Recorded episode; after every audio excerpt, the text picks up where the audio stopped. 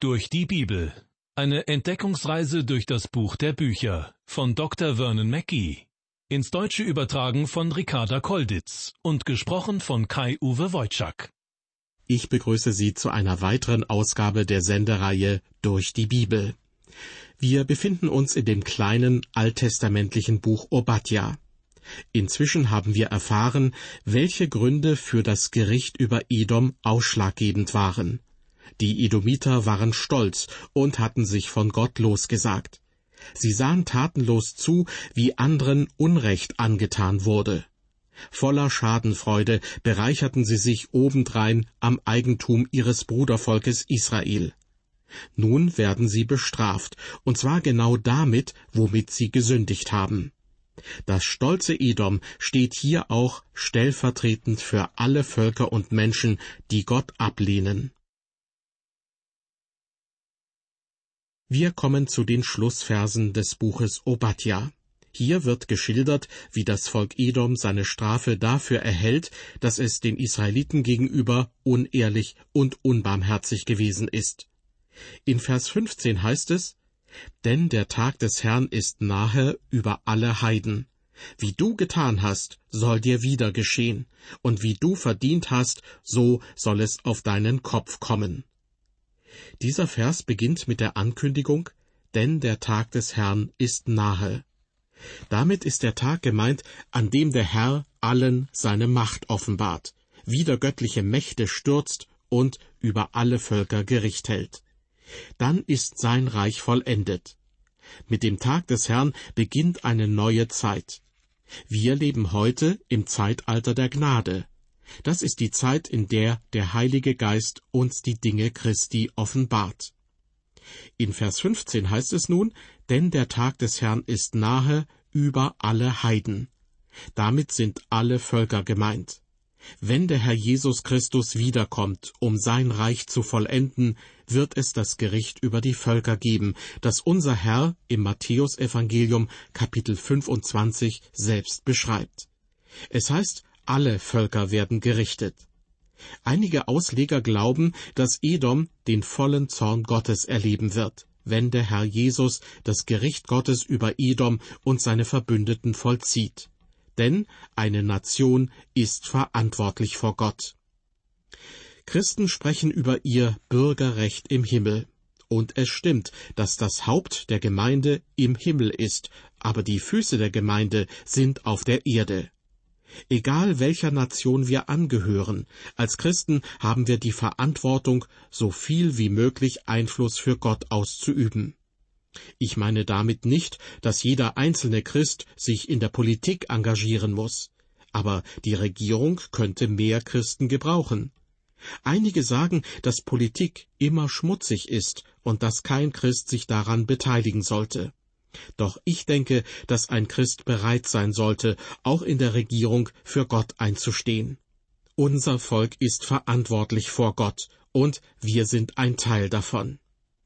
Das heißt nicht, dass Gott eine Nation aufgrund dessen richtet, ob sie Christus angenommen oder abgelehnt hat, denn keine Nation hat Christus jemals vollständig angenommen. Es ist aus meiner Sicht falsch, ein Volk eine christliche Nation zu nennen.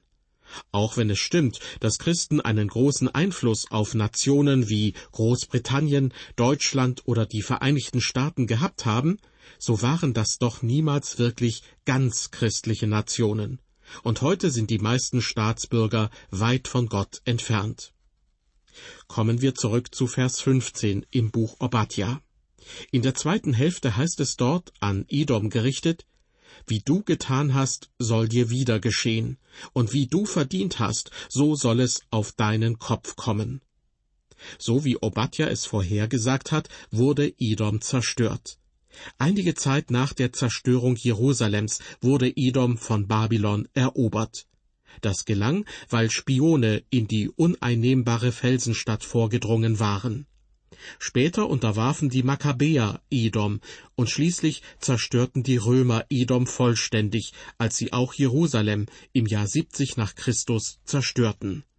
Zu der Zeit verschwand Edom vollständig von der Weltbühne. Danach hat man nichts mehr von Edom gehört. Kommen wir nun zu Vers 16. Denn wie ihr auf meinem heiligen Berge getrunken habt, so sollen alle Heiden täglich trinken. Ja, sie sollen saufen und ausschlürfen und sollen sein, als wären sie nie gewesen. Wenn hier vom Trinken die Rede ist, dann ist damit bildlich der Becher des Zorns gemeint, den die Menschen austrinken müssen. Gott sagt also, so wie Edom sich vergangen hat, so wird es auch selbst bestraft. Das Unrecht fällt auf den Täter zurück. Das nennt man heute ausgleichende Gerechtigkeit. Es ist das Gesetz der Vergeltung. Der Herr Jesus sagt, richtet nicht, damit ihr nicht gerichtet werdet. Außerdem heißt es im Galaterbrief, denn was der Mensch sät, das wird er ernten. Edom wird also in gleicher Weise leiden, wie es anderen Leid zugefügt hat. Können Sie verstehen, dass mir ein kalter Schauer über den Rücken läuft, wenn ich zum Beispiel daran denke, dass Deutschland zwei Weltkriege angezettelt hat?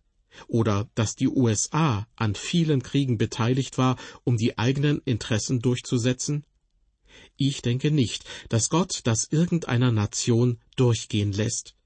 Die Geschichte aller Nationen bestätigt, dass das eigene Verhalten in ähnlicher Weise wieder auf sie zurückkam. Die Verse 15 und 16, auf die ich gerade eingegangen bin, sind übrigens der Auftakt zum zweiten Hauptteil des Buches Obadja. Im ersten Teil ging es schwerpunktmäßig um die Verfehlungen der Edomiter. Im zweiten Teil steht die Rettung und Wiederherstellung Israels im Mittelpunkt. Das kleine Volk Israel gehört zum Plan des allmächtigen Gottes. Gott hat für alles einen Plan. Für jeden und auch für Sie, liebe Hörer, gilt, wenn Gott nicht an Sie gedacht hätte, dann gäbe es Sie nicht. Doch Gott denkt an Sie. Die Frage ist, denken Sie auch an ihn? Verbringen Sie Ihre Zeit hier auf Erden, indem Sie für Gott oder gegen Gott arbeiten? Er wird sein Ziel auf jeden Fall erreichen, und es wäre besser, wenn Sie auf seiner Seite sind. Obwohl Gott auch die Israeliten richtete, sollten sie doch als Volk nicht völlig zerstört werden. Das hören wir im folgenden Vers 17 im Buch Obadja. Aber auf dem Berge Zion werden Gerettete sein, und er soll heilig sein, und das Haus Jakobs soll seine Besitzer besitzen. Zion war ursprünglich die Bezeichnung für die Burg der Jebusiter, die auf der Südhälfte des Osthügels Jerusalems thronte. Später wurde mit Zion nicht nur der Tempelberg Jerusalems, sondern die ganze Stadt bezeichnet. Der Name bezog sich auch auf die dortigen Bewohner. Der Berg Zion ist später die Rettung auch für die christliche Gemeinde. Dort wird auch uns heute die Rettung und Erlösung angeboten, denn unser Herr Jesus kam und starb auf Golgatha für Sie und mich. Er wird wieder auf diese Erde kommen und vom Berg Zion, von Jerusalem aus regieren. Der Berg Zion soll heilig sein, heißt es in Vers 17. Und weiter lesen wir, das Haus Jakob soll seine Besitzer besitzen. Mit Haus Jakob sind alle Nachkommen Jakobs gemeint, also das ganze Volk Israel. Das, was Israel geraubt wurde, wird es zurückbekommen. Es darf wieder ins verheißene Land zurück.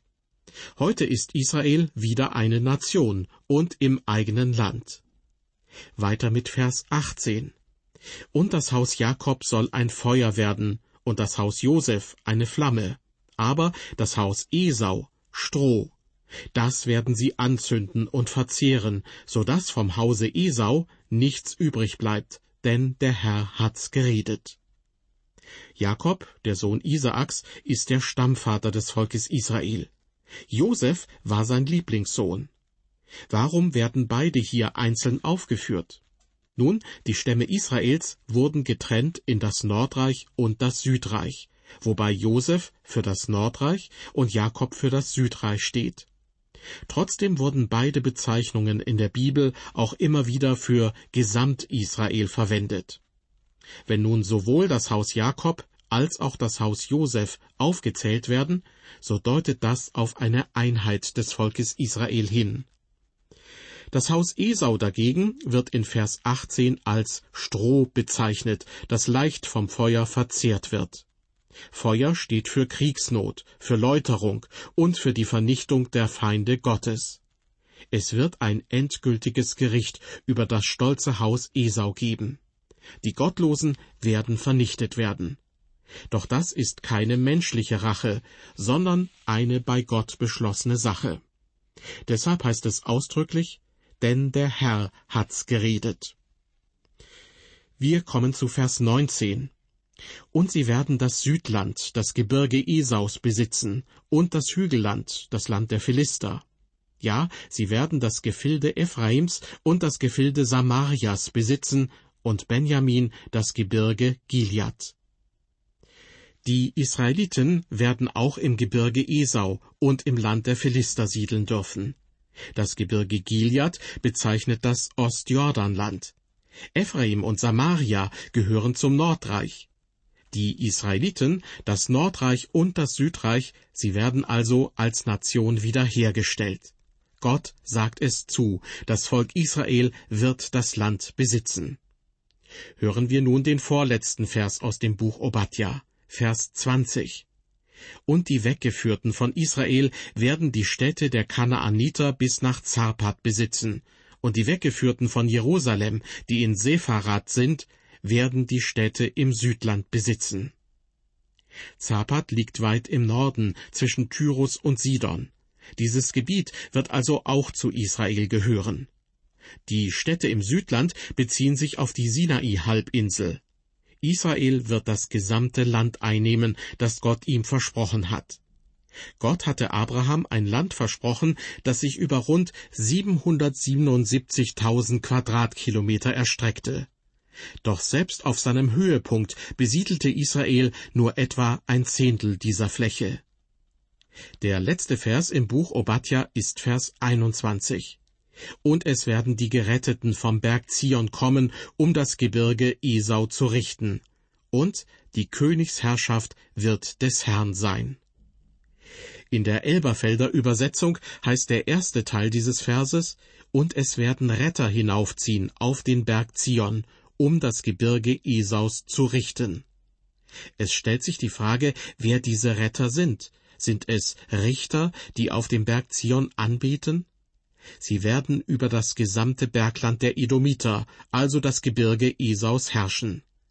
Die Richter entscheiden nach der Weisung Gottes und nicht aufgrund ihrer Klugheit.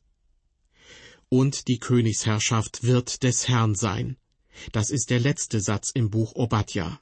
Das heißt, Gott wird als König regieren. Dann wird die Weltgeschichte vollendet sein. So endet das Buch Obadja also mit einem Jubelruf. Die Hilfe kommt vom Berg Zion, von Gott selbst. Gott schenkt einen Retter, nämlich unseren Herrn und Heiland Jesus Christus. Wir müssen ihn nur auch als unseren Retter annehmen. Mit dieser Sendung beenden wir die Auslegung zum Buch Obadja. Der Prophet weiß, wie gefährlich diese Welt ist und dass wir Gottes Hilfe benötigen. Die Hilfe kommt nicht von menschengeschaffenen Festungen. Die angeblich sicheren Wohnungen in den Felsenklüften Edoms konnten ihre Bewohner nicht beschützen. Uns wird erst dann geholfen, wenn wir Gottes Recht annehmen und danach leben. Im letzten Abschnitt der Auslegung zum Buch Obadja haben wir gehört, wie sich die Hilfe Gottes auswirkt. Gottes Volk ist dann heilig und bekommt das verheißene Land erneut geschenkt.